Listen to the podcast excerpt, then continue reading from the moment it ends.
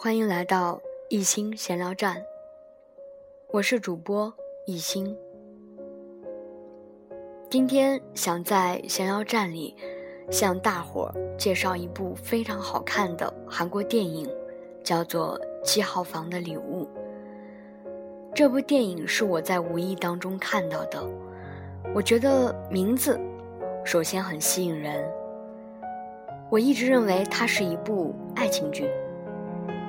当我打开了之后，我才发现它是一部讲述父爱亲情的故事。这也让我想起了我的爸爸。我已经有很长的一段时间没有给爸爸打过电话了，想在这问候一下爸爸，你在家还好吗？照顾好自己。这部电影对我的触动非常大。它讲的是一个智障人士进入了教导所七号房，因为他犯了一个原本跟他没有任何关系的案子。我呢是不会打算在这里进行剧透的，因为我希望能够听到我闲聊站的朋友们可以认真的。去看一下这部电影。在这个七号房里边，关押着的有黑帮老大，有诈骗犯等各种各样罪名进来的犯人们。而这位智障的父亲呢，却成为了他们当中的一个例外。七号房的犯人们要帮助他将他的女儿从外部带到。这个监狱里边，只是因为这个智障的父亲被判了死刑，于是这个故事就在七号房里开展了。当看到后面的时候，更多的是一种无奈。前半段非常的幽默，非常的搞笑。我基本上是大笑着去看他的。当慢慢的看到最后，我基本上是嚎啕大哭，哭着看完的。他似乎是触碰到了人类心底里最柔软的一部分。从来没有想过会那么的无奈跟难受。当他在做出决定的那一瞬间，当这个智障的父亲决定要离开他女儿那一瞬间。我觉得我已经无法用言语去表达什么。他虽然智障，但是他非常的爱他的女儿，他为了保护他的女儿，宁愿献出自己的生命。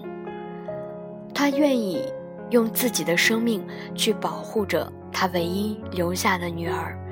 这也让我想起了前段时间中国大陆的一部电影，叫做《亲爱的》。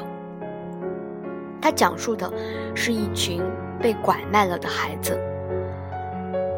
其实人是有情感的动物，这些被拐卖了的孩子，拐卖到的那个家庭，如果对他好，他们之间也是会产生一种叫做亲情的东西。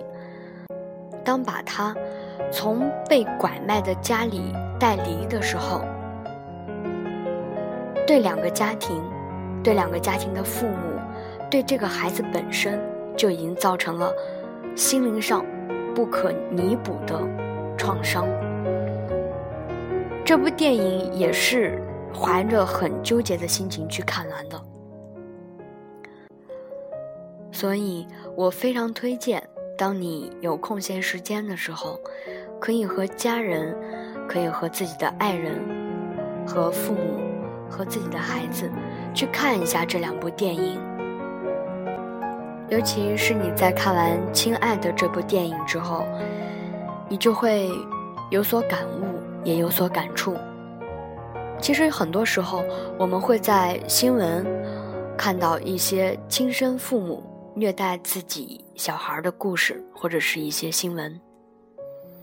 每每看到这个时候，我宁可这个孩子被拐卖到一个能对他好的家庭，这样起码。他还能够享受到属于他的童年，所以，如果你有空，如果你和你的家人在一起，在休闲的时光可以去看一看这两部电影，一个叫做《七号房的礼物》，一个叫做《亲爱的》。让我们善待身边的每一个人吧。